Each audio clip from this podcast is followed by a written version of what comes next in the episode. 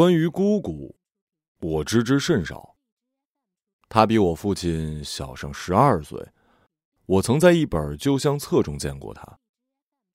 照片里的她十几岁的光景，眉眼间透露出幼稚的神采，穿着淡绿的连衣裙，坐在草地上，左腿微微拱起，上面搭着她的右手，这样她的左手就腾了出来，可以往上抚摸一枚沉甸甸的石榴。尽管看不见全景，但我依然能感受到石榴枝叶的繁茂，果实夹诸其上的重量让它看起来像是一把收了一半的雨伞。而树下的我姑姑正咧着嘴笑，两颗门牙被石榴树投下的阴影覆盖，让它看起来像是没有了门牙。那也是他唯一一张以微笑姿态拍下的照片。往后翻。尽管也有几张散落在家族众人的身子里，但不知是相机的问题还是他本身的原因，在我看来，他的面容都是模糊的。有时候他藏在生日蛋糕后面，蜡烛燃烧的火光让他的脸上多了几处阴影；有时则是在合照中站在最边角，大半的脸都被前方的人给遮住了。姑姑没有结过婚。我曾听到过亲戚之间的闲谈。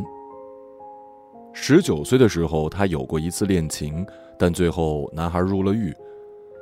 我想那也是姑姑后来为什么不孝的原因吧。至于姑姑和恋人之间究竟发生了什么，家人不曾向我透露。鉴于每个家族都有难以启齿的秘密，我想还是尊重秘密本身，不去多问的比较好。而姑姑本人一直在外求学，似乎也不怎么与家人通讯息。我只知道她三十岁不到就成了一所大学的讲师，按理说这是家族的荣光。然而我只在爷爷的葬礼上见过她一次，姑姑对于我而言只是存在于相片中的身影。因此，当姑姑的死讯传来时，我竟然没有什么特别的感觉。如同在电视上看到地震死亡报告一样，我对他的死抱有同情，或许还有一丝悲伤。但那些情感都是悬在半空的花火，落不到自己的手心里，也并不能造成什么实质的伤口。即使到了现在，我已经多少了解了他生前的事迹，但对于我而言，他始终是一个模糊的影像。而他在世间也并未留下什么深刻的痕迹、遗产或者荣誉名声，他都没有留下来。不过，我想让自己就这么消失，或许是他的心愿吧。在高架上，我就看到了那块招牌，它立在隧道上方，上面写着“松城大学欢迎您”。近了能看到四周围的小灯泡。我想，大概是为了让人能在夜晚看清招牌上的招生热线。此地偏僻，除了这块招牌，晚上大概不会再有什么高大的发光物体了。小灯泡组成的网络像爬山虎一样爬满了整个隧道。白天灯泡没有亮，几个穿着广告衫的流浪汉睡在隧道里。司机关了车窗，骂了一句“尿骚味”，又抱怨政府管理不力，撞死了谁负责任？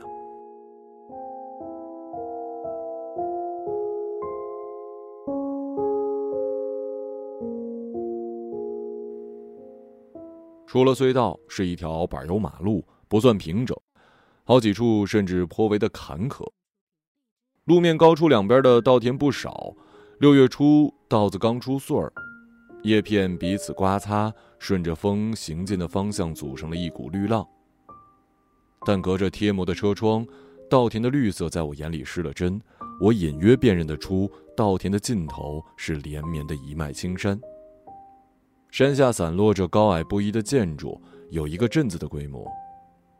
贴着白色马赛克的建筑在阳光下闪着光，如果车窗没有贴膜，那亮光足以伤到眼睛。好几处房屋没有屋顶，墙体也呈现倾颓的姿态，露出了木质的梁柱。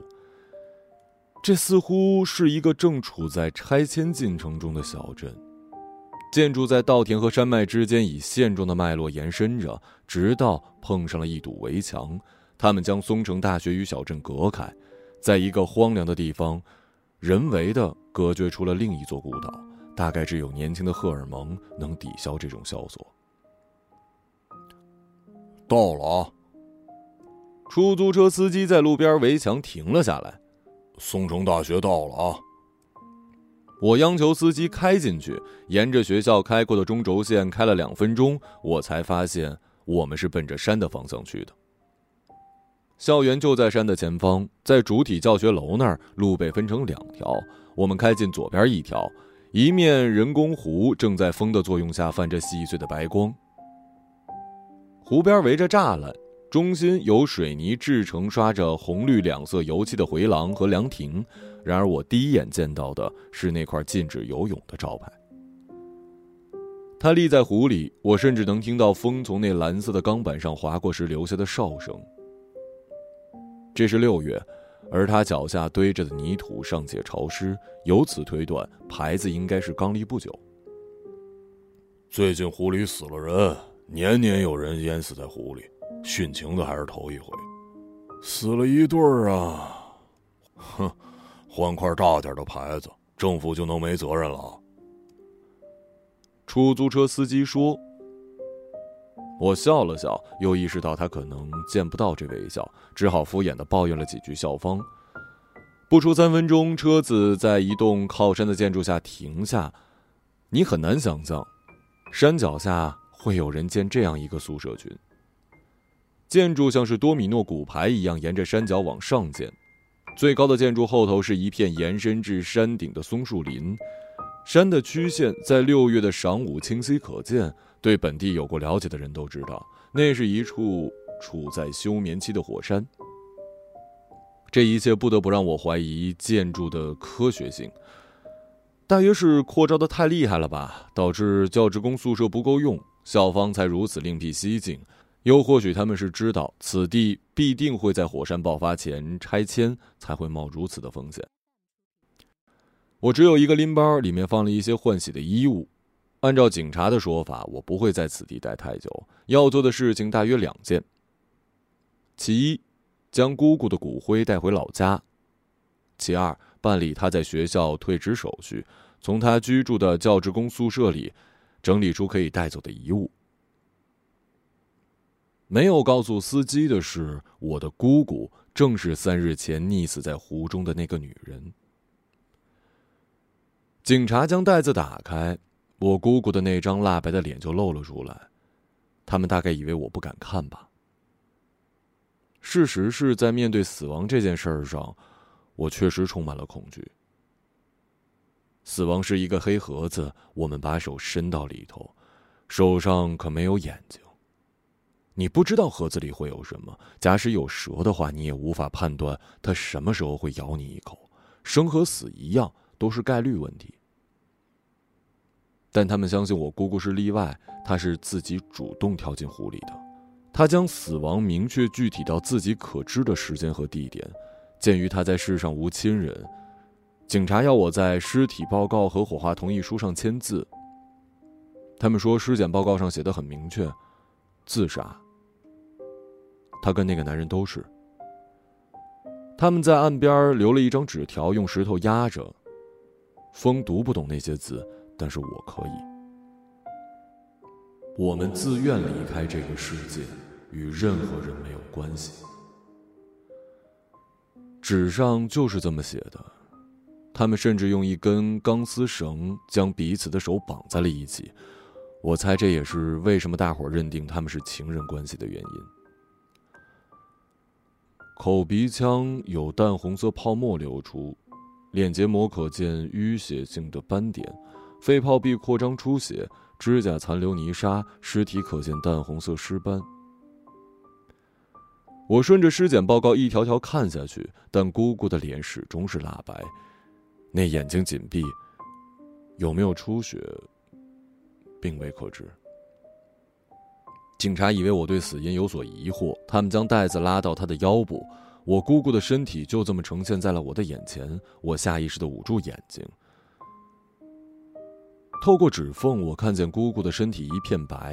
对于一个四十岁的人来说，它没有任何发福的迹象，甚至可以用消瘦来形容。或许有尸斑，也有水泡过的松塔，但我宁愿看不到他们。只有一处引起了我的注意，他的侧身有一处纹身，我不确定那是什么字体，甚至看不懂它的意思。两个单词竖着纹在了腰线上。我在尸检证明上签了字，他们告诉我两日后会火化。殓房的人将袋子重新拉上，我姑姑就变成了袋子里的东西。他们将她推走。这是近年来我与她唯一的一次见面，也是此生最后一次。校方领导陪同我一起去系里签了一些文件。他告诉我，我姑姑早在今年四月就因为膝盖上的一些毛病请了长期病假，他也很久没有见过她了。除了一些手续，我还需要去银行将姑姑的户头里的存款转到别的账户上。她的卡片很快被注销了。柜员告诉我，我姑姑的户头几乎没有什么钱。我央求他给我打印一份姑姑的流水明细，的确没什么钱。我顺着明细条目看下去，他申请病假之后，每个月只有将近两千块的基本工资，而这十几年来的积蓄。他在今年四月全部捐给了一家盲童福利机构。我在宿管那儿领到了姑姑曾住过的三零二室的钥匙。他是一个七十岁上下的老人，住在这栋的一楼。听我说起姑姑的名字，他沉思了一会儿。您节哀，钟老师很久没下来过，我以为他搬走了，没想到发生这种事儿了。他从墙上钉着的木板上取下一串钥匙，从中分出两把，一把是大门的，一把是卧室的。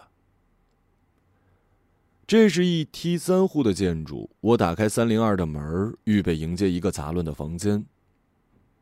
按照宿管的说法，姑姑很久没出门，假使靠外卖度日，应当产生不少的垃圾。然而意外的是，客厅空荡荡，只有一张桌子和冰箱。我打开冰箱，里面空空如也，没有出现暖黄的光亮。冰箱没通电。我进了厨房，煤气的阀门关得好好的，米桶里残留着几粒米，我甚至没有找到锅子。卧室里有床和衣柜，但没有被褥。写字台正对着床，上面摆着两个长镜的花瓶，没有插花。其中一个是满满的淡紫色塑料珠子，另一个瓶子里有大约二十来朵白纸折的水仙花。书架空了。我在衣柜前的五个纸箱中发现了被塞得满满当当的书。我理解这一切意味着什么。假使尸检报告没有出错的话，姑姑的确是自杀，像是要出远门的人一样。她在自杀前甚至将家里的一切处理好了，厨房、客厅、房间都干净整洁。但唯一的问题是，按照宿管的说法，他很久没见过姑姑下楼。他是怎么扔掉那些不必要的东西的呢？除了一些大家具还在，我在屋子里连一个电视和一口锅都没发现。要是他真的把这一切都扔了，不可能连宿管都没见过呀。一个人一点点的扔掉过去十几年的生活，想必需要上下很多趟的。是那个跟他一起自杀的男人帮的忙吗？我打电话给负责此案的警察，电话那头一片嘈杂，似乎正在处理什么家庭纠纷。我想知道那个男人的身份，但警察没有透露太多，只是告诉我那个男人住在隔壁三零三，是音乐学院的教授，绑着他们的那根钢索，他们也确认了是吉他的琴弦。姑姑的卧室朝南，正对着那片松树林，阳台是开放式的，没有安装防护窗，只有一面镶着大块玻璃的墨绿色铁门将阳台与卧室隔开。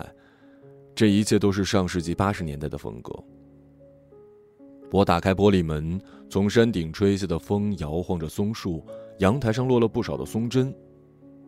阳台外焊着一个铝合金的花架子，里面几圈淡淡的泥痕。那里想必曾经有过几盆绿植，但也被扔掉了。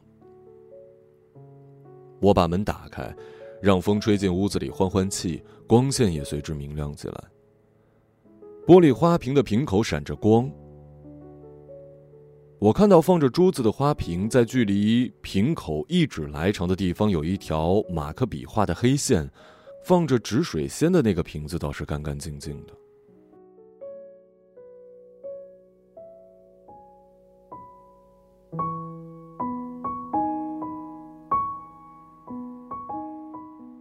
晚上六点半，我在姑姑的床上醒来，夕阳被松树针。过滤出细碎的光影，不到半个钟头，房间完全暗了下来。隔壁传来一阵钢琴声，我从未听过那曲子，更像是一些片段，演奏者弹一段时间，停一段时间，然后尝试将乐曲向前推进。他无法静心弹完一段完整的乐章。我打开通往阳台的门，乐声失去阻挡，清晰的传了过来，很确定。那声音就是从三零三室传出来的。一抹白色横在花架上，六片细小的纸花瓣下是细长的绿色花茎，那茎是三股铁丝拧成的，外面包裹着绿色的棉纸。它究竟是如何出现的？我仰头，参差的松林在夜色中与山脉融为一体，那枝上的星空也染上了比山淡一些的蓝。星星组成的河流，给了它光亮，是林中的松鼠送来的这朵花吗？我不确定。但我很快发现，三零三的阳台同样是开放式的，直光送着乐声传入林中，通往阳台的门没有关。一个人完全可以站在三零三的阳台。将止水仙抛到姑姑的花架上，而三零幺的阳台安装了一整面的防护窗，而且它没有亮着灯。我想起在签尸检报告的时候，顺带的看过警察关于此事的报告。三零三的男人是独身，也就是说，他死之后这间房应该没有人居住，当然也不排除他有像我这样的亲戚。但这乐声与花架上的止水仙。似乎是房中有人在刻意的与我打招呼。我拿着水仙敲了敲三零三的门儿，钢琴声停止，门开了。一个二十岁左右的男孩露出半个脸，他怀中抱着一只白猫，正眯着眼睛。不好意思啊，呃，这朵花是您放在我姑姑的阳台上的吗？男孩将门打开一半，猫从他怀里跳下来。他接过止水仙，开了门，示意我进来。从厨房里传来一阵哨声，一个机械的女声抱着：“水已烧开，水已烧开。”男孩示意我在桌边的椅子上坐下来。我留意到桌子的四角都包着防撞棉。从厨房出来，将一个玻璃杯放在我面前，里面放好了茶包。他从壶里倾泻出热水，那壶播报着水的温度。杯子在快要满的时候发出了哔哔的警报声。我捧起杯子喝了一口，眼睛瞥向卧室。这个套间有两个卧室，但都没有门，因此我得以窥见带阳台的那间卧室里的情形。正对着门摆着一架钢琴，在钢琴上方有一个玻璃瓶，里面有许多吉他拨片。我留意到与姑姑房间那个放着珠子的玻璃瓶是一样的，在瓶口下也有一道马克笔画着的黑线。除此之外，还有一排落地的吉他架，放着三四把吉他，乐谱散落在钢琴四周，有一些上面落了肉眼可见的灰尘。老师每天晚上都会去一家琴行买一个吉他拨片，然后投入那个玻璃瓶里。男孩注意到我在观察那个房间，大方的开口了。他说的老师应当就是与姑姑一同溺毙的那个男人。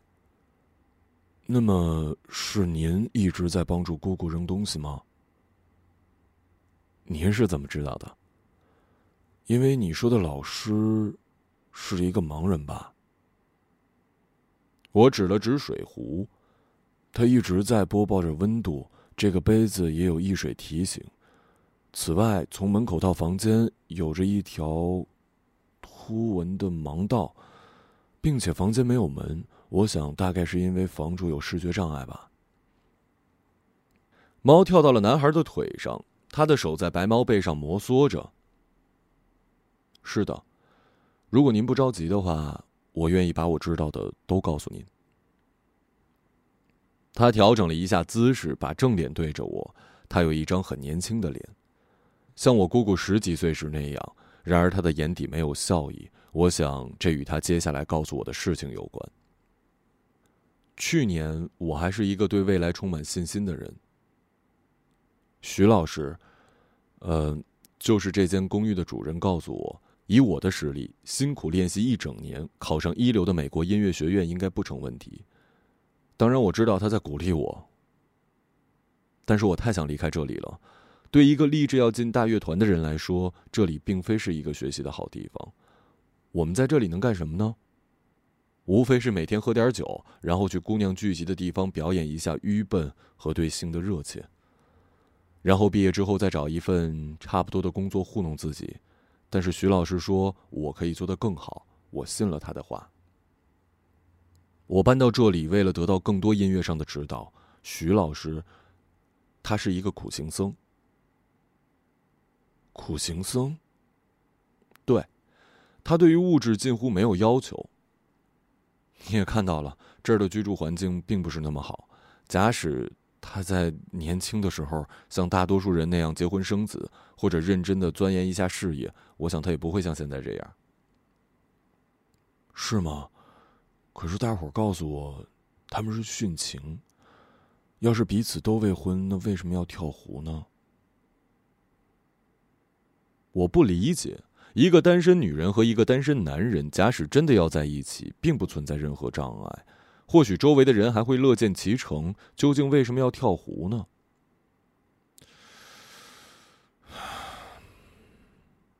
我也不明白。不过我想了很久。还是决定跟钟老师的家人，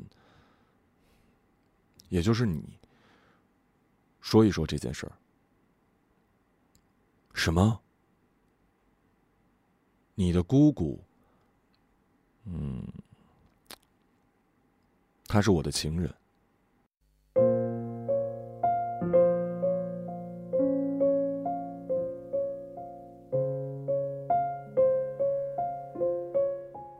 我不知道该怎么处理这一信息，可是男孩没理我，继续说：“徐老师每天都会去买吉他拨片。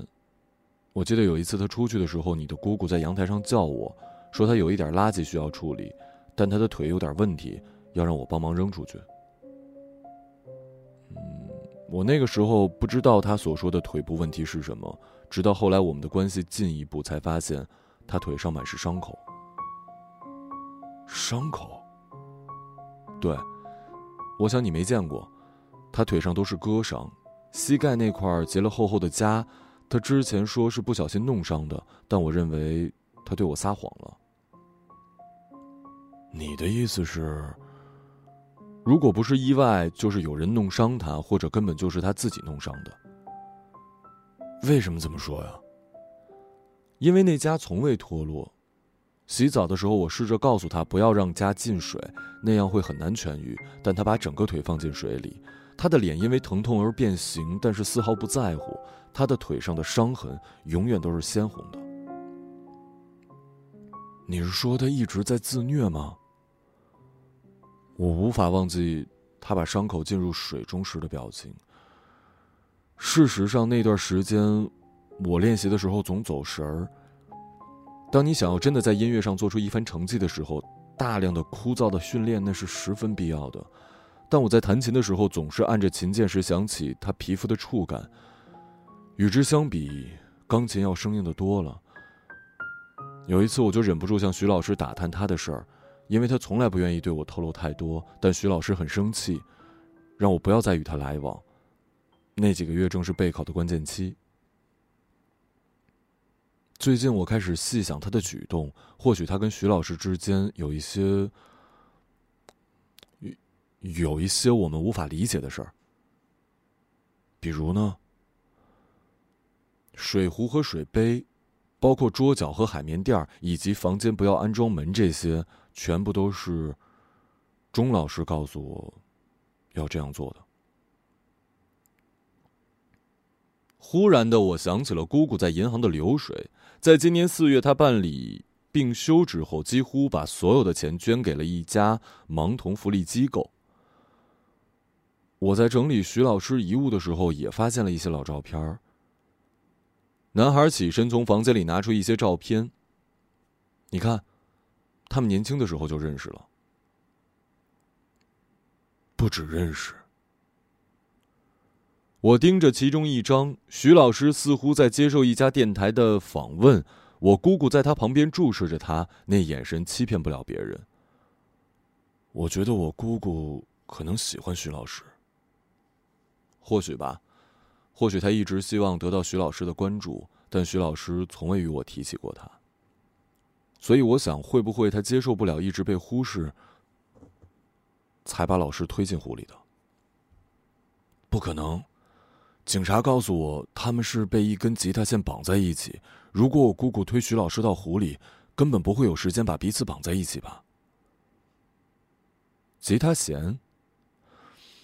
我记得在那之前，我给徐老师弹奏吉他，我已经不如之前那样专注。我出了很多错，连琴弦都断了。那天老师说他要去给我买琴弦。要让我一定好好练琴，那是他对我说的最后一句话。那两个单词，我想起了姑姑身上纹着的那两个单词，当时总觉得在哪儿见过。我用手机搜索那两个单词，果然。小的时候，我曾经读过《哈利波特》系列书籍，这两个单词是书中摄魂怪的防御咒语，而我们有理由相信，摄魂怪在修辞上来说，隐喻着人类的抑郁症。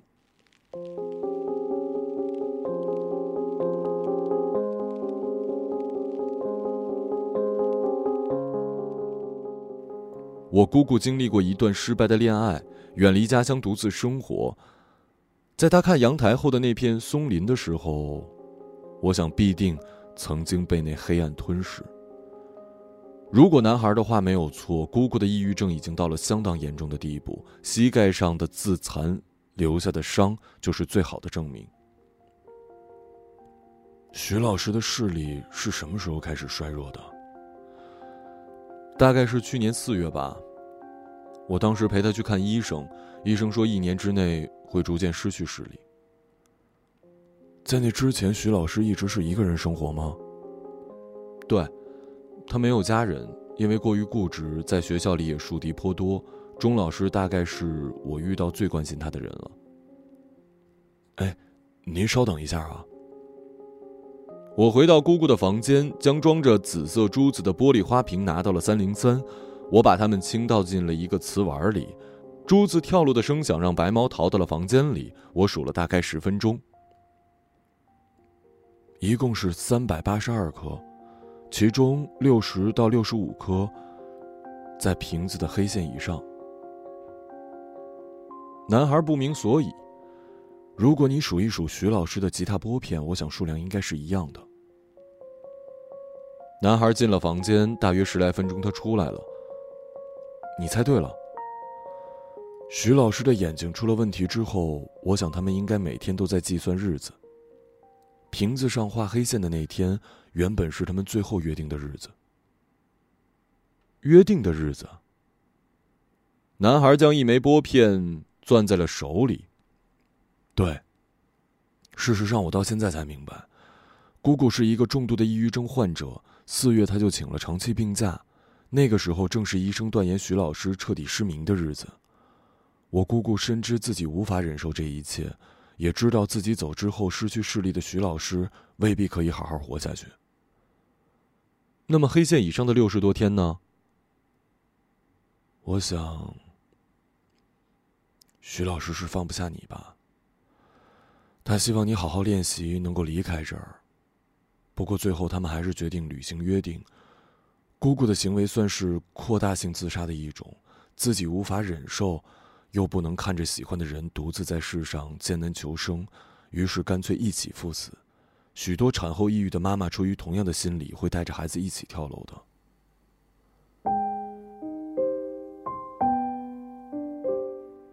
拨片掉在地上，深绿的颜色几乎隐藏在了黑色的大理石上。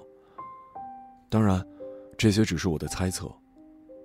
只不过有一点我不明白，姑姑为什么要收藏那些止水仙？毕竟在离世前，你已经帮她把几乎所有的东西都扔掉了。花是徐老师折的。视力出问题之后，他就不再管屋子里的花草了，也不允许我打理浇水。有时会在房间里坐上好一会儿，折几枝水仙花。每一天，只有当我演奏时，他的脸上才有一些表情。虽然很多的时候都是对我技巧上的不满。有时我会故意把止水仙抛到你姑姑的阳台，她看到之后就知道当天徐老师出门，我会去找他。这大概算是我们之间的纪念吧。男孩的声音像是被风吹皱的一面湖水。你说的都在情理之中，但我始终难以接受。如果是真的，那么我一直在帮他一点点扔掉存在的痕迹，等于我是他自杀的帮凶。白猫跳到桌子上，将鼻子凑近那止水仙，它大概嗅不到那上面的味道吧。一个人穷穷独立，面对即将失明的未来时，究竟怀着什么样的心情折的这朵水仙花？我想旁人无法体会。在电话里，我告诉爸爸，我已经拿到姑姑的骨灰，她的遗物只有几纸箱的书，我想留下他们。我问他关于姑姑的事，他沉默了好一阵，最后才告诉我，年轻的时候，姑姑与爷爷战友的儿子相亲。我想，那就是亲戚们口中的那个恋人。我父亲对我说，姑姑与他相亲后不久就闹到了警察局，他坚称男人强奸了自己。两家大人出面，打算让这件事情变成恋人间的玩笑，并承诺了豪华的婚礼和一笔不菲的彩礼。但我的姑姑坚持称此事并非她所愿，是男人利用酒精对她进行了侵犯。最后，男人入了狱，两家结了仇，而姑姑作为一个失贞的女人。在那个年代成了一个笑话。我想那件事情对姑姑的影响从未消散，我丝毫不怀疑她的抑郁症与这件事情有关。他的人生就是一排多米诺，从那时起便一块块的倒了下去。我在松城大学待了五天，最后一天，隔壁男孩说他要去美国参加入学考试，我送他坐上了出租车，我们一直走到那个隧道口，他抱了抱我。我相信那是因为我与姑姑有着相似的一张脸。我把姑姑遗物中的那根吉他弦悄悄的放到了她的口袋里。祝你好运。然后目送他上了出租车，我们彼此都没有戳破内心深处的疑虑。看着男孩离开，应当是徐老师最后的心愿吧。他已经将死亡日期延后了六十多天，为什么不再接着等下去呢？而我姑姑真的是因为需要他帮忙扔东西，才在阳台请求他帮助的吗？上百盏橘灯在隧道里亮起，我看着载着男孩的车子消失在了隧道的那一头。我对着箱子里姑姑的骨灰盒，轻轻地说了一声：“我们回家吧。”他们为何离去，就像你不知道这竟是结局。在每个繁星抛弃银河的我会告别，告别我自己，因为我不知道，我也不想知道。和相聚之间的距离。一个朗读者，马晓成。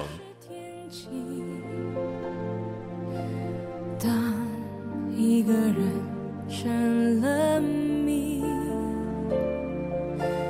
你不知道他们为何离去，就像你。不知道这竟是结局，在每个银河坠入山谷的梦里，我会醒来，也忘记梦境，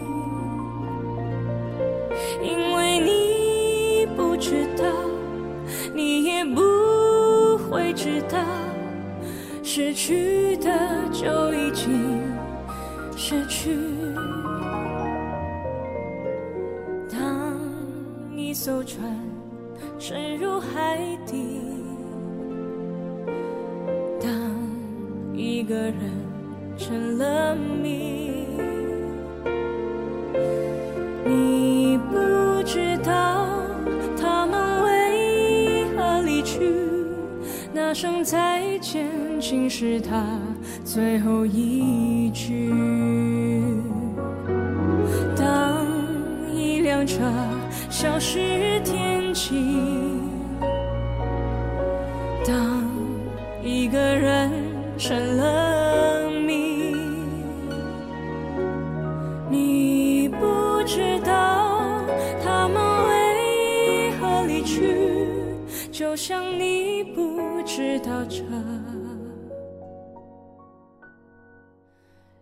是结局。